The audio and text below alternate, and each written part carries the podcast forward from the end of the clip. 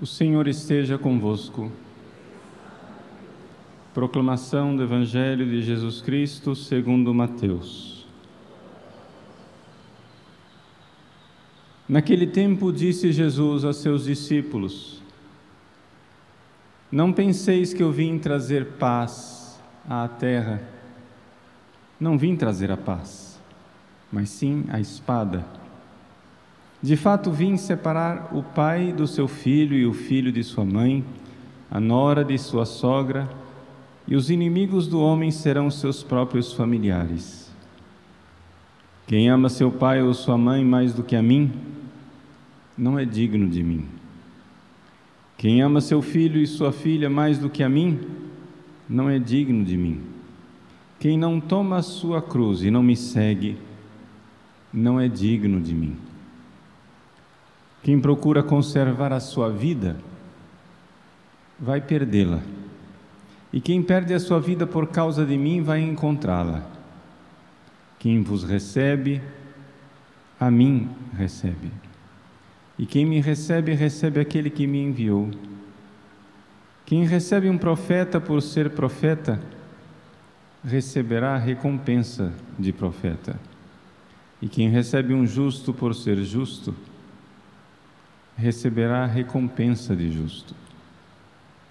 Quem der, ainda que seja apenas um copo de água fresca, a um desses pequeninos por ser meu discípulo, em verdade vos digo, não perderá a sua recompensa. Quando Jesus acabou de dar essas instruções aos doze discípulos, partiu daí a fim de ensinar e pregar nas cidades deles. Palavra da salvação.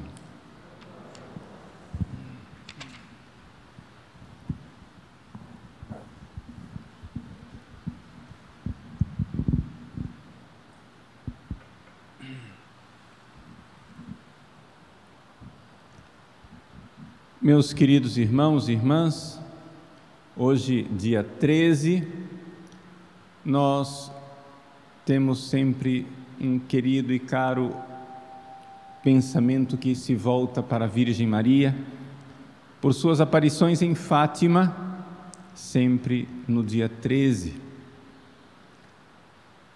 Mas exatamente ligada a Fátima, houve, 30 anos depois de Fátima, uma outra aparição.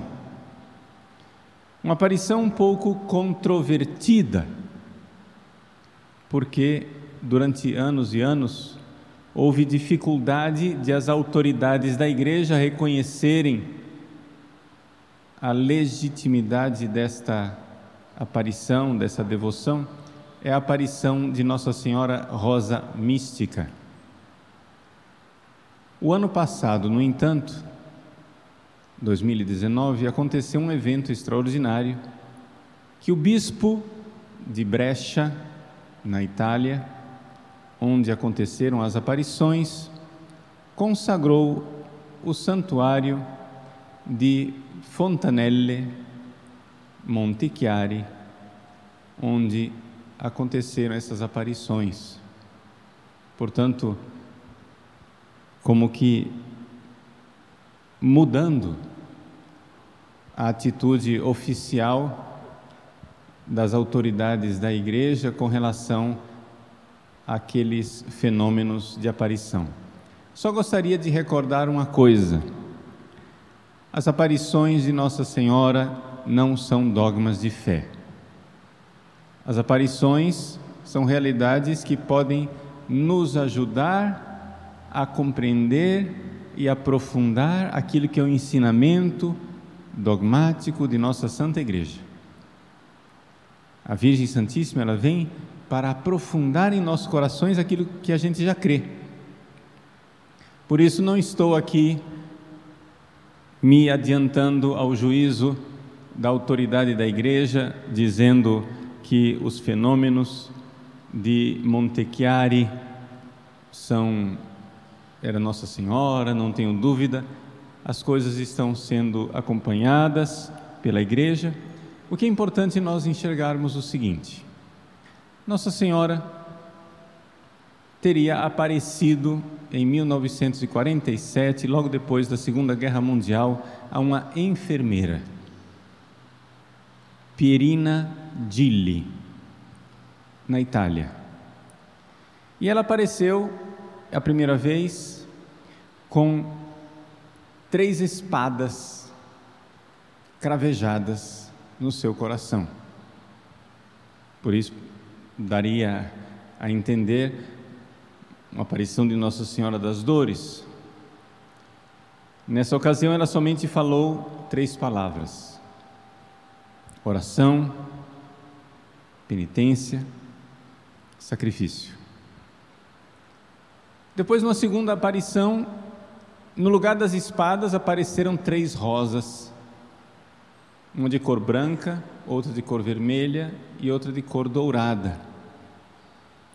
E Nossa Senhora então começou a explicar quais eram os sofrimentos que realmente estavam ferindo o seu coração e quais eram as atitudes que nós deveríamos ter para que esse coração fosse consolado. Nossa Senhora profeticamente estava anunciando a grande crise que viria na igreja com relação aos sacerdotes e aos religiosos e religiosas. E essa é uma das grandes dificuldades é, destas aparições da Rosa Mística. Em 1947, tudo parecia em paz dentro da igreja. Parecia extremamente perturbador que viesse agora uma visão, que Nossa Senhora aparecesse, para dizer que haveria um momento terrível em que sacerdotes religiosos e religiosas iriam, número um, primeira espada, trair a sua própria vocação. Alguns anos depois, 20 anos depois, 17 mil padres deixaram o sacerdócio de uma vez, da noite para o dia. Mais de 30 mil religiosos e religiosas deixaram sua vocação da noite para o dia. Nossa Senhora anunciou profeticamente. E isso é uma das notas de credibilidade humana de uma aparição. Ou seja, como é que a gente acha, a gente vê que uma aparição pode ser crível? Não, pode ser que seja, pode ser que não seja. Nós temos o direito de avaliar bem, de firmar bem o pé antes de crer numa aparição. Por quê? Porque as aparições nós devemos crer nelas com fé humana. E o que é, que é fé humana? Não é? A gente vê uma coisa, como é que faz um, um advogado? Ele fica vendo, não, isso tem credibilidade, não tem, deixa eu avaliar, peraí, aqui não vou o pé firme não, porque não está muito seguro. Como é que faz um cientista? Exatamente isso. Então, essa realidade da fé humana que deve um pouco comprovar. O segundo ponto que a Virgem Santíssima colocou, que é a realidade de consagrados, ou seja, padres, religiosos e religiosas, que vivem em pecado mortal. E que celebram missa em pecado mortal. E que comungam em pecado mortal portanto, ofendendo enormemente a nosso Senhor. E finalmente, o terceiro ponto: sacerdotes, religiosos e religiosas que realizaram a traição de Judas, abandonando a fé, apostatando a fé. São três realidades bastante dolorosas, não somente para o coração de Nossa Senhora, mas digamos que para nós mesmos, realidades bem chocantes. Só de pensar nessa ideia, um padre que perdeu a fé, apostatou e traiu Jesus como Judas, Só a ideia já dói. E quase que a gente fica com medo de procurar para saber se isso acontece, acontece na realidade. Como a atitude nossa, de católicos piedosos, diante destas revelações de Nossa Senhora Rosa Mística, é a atitude um pouco dos filhos de Noé. Quando Noé desceu da arca, conta a Sagrada Escritura no livro do Gênesis que ele, por acaso, descobriu o vinho.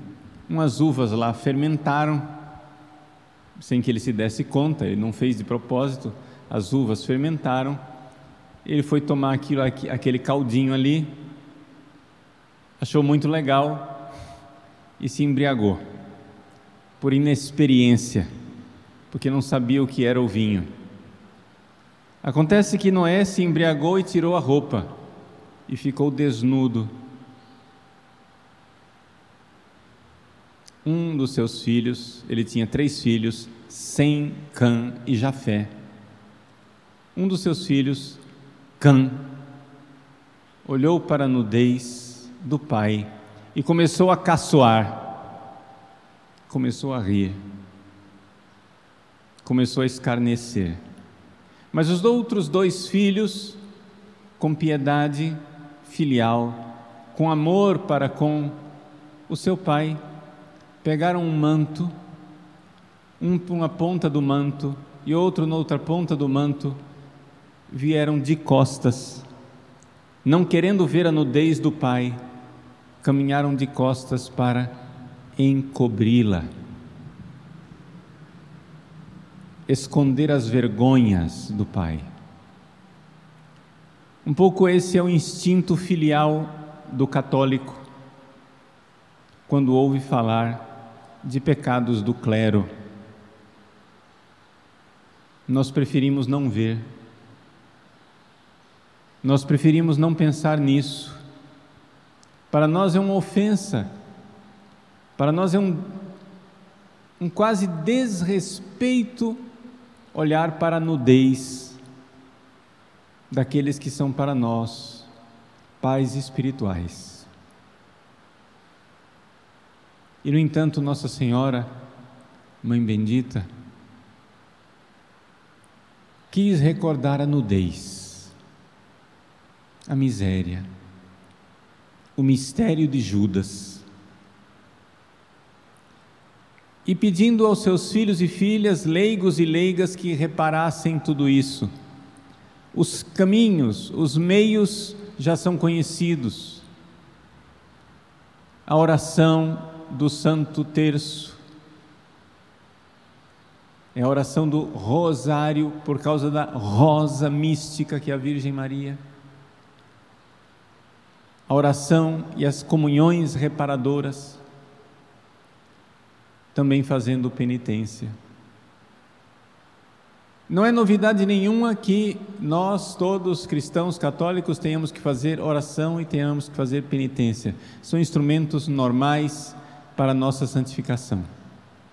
Mas Nossa Senhora acrescenta uma coisa que as pessoas às vezes não veem a diferença, mas que tem diferença. Oração e penitência é o que todos nós fazemos, mas é necessário fazer expiação. Ou seja, expiar pelos pecados e ofensas cometidas pelos sacerdotes e almas consagradas. Isso não somente Nossa Senhora, nessa aparição de Rosa Mística, vem pedindo, mas as aparições dos últimos séculos têm pedido e pedido insistentemente. Antes da Revolução Francesa, nosso Senhor Jesus Cristo apareceu com seu sacratíssimo coração a Santa Margarida Maria de Lacoque, dizendo que o que mais ofendia o seu sagrado coração eram as almas a Ele consagradas.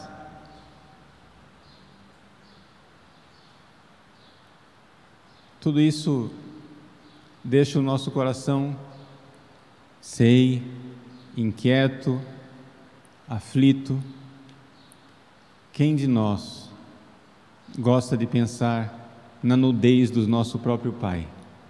Quem de nós gosta de pensar na doença do próprio pai?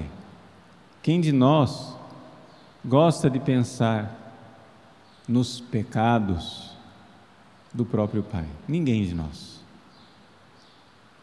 Por isso, a tendência de um verdadeiro católico é olhar para essas coisas, saber que elas existem, mas como que baixar os olhos com a reverência de pudor e de piedade, sem alardear, sem falar demais, sem propagandear, mas com as espadas cravadas no coração com a Virgem Maria, querer substituir estas espadas por rosas místicas de amor e de devoção. A nossa mãe bendita pede reparação, pede oração pelos sacerdotes e pelos religiosos. E ela promete: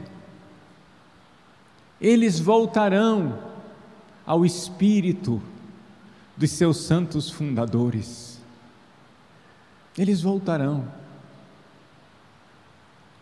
Os padres diocesanos voltarão ao seu fervor. Eles voltarão. O que nós não sabemos, e isso não está claro, é se antes disso nossas penitências, orações serão suficientes ou se haverá um grande castigo. Como último recurso da misericórdia divina para fazer voltar aqueles que não querem. Por isso, atendamos os pedidos de nossa mãe bendita. Vejam, nada disso do que eu disse pode ser, perdão, precisa ser revelação sobrenatural. Suponhamos que amanhã a igreja, fazendo uma investigação sobre as aparições de Montechiari, da Rosa Mística, diga: não, Nada daquilo lá foi a Virgem Maria, tudo isso é uma farsa. Walter rodapé. Acho pouco provável devido ao número de milagres e a difusão incrível e acolhida incrível dessa devoção no mundo inteiro. Mas vamos fazer de conta. Faz de conta que a igreja diga: não, aquelas aparições lá esqueçam. Mesmo assim, essas mensagens que eu estou colocando aqui, elas não precisam de aparições. Essas aparições podem ser somente uma ocasião da providência divina para recordarmos aquilo que já sabíamos.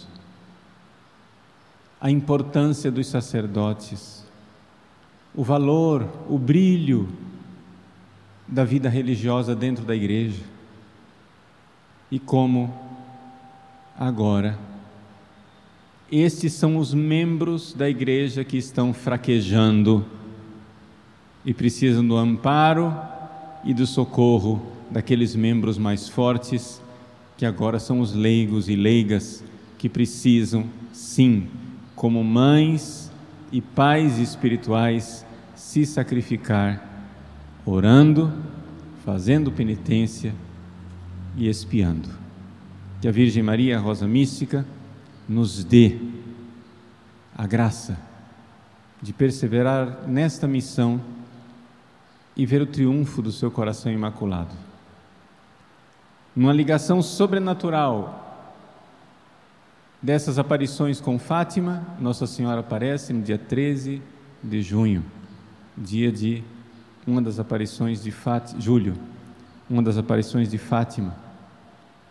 E também aparece juntamente com outros dois santos queridos, Santa Jacinta e São Francisco Marto de Fátima para confirmar a continuidade do que ela está ali dizendo com o que ela disse e preparou os nossos corações em Portugal.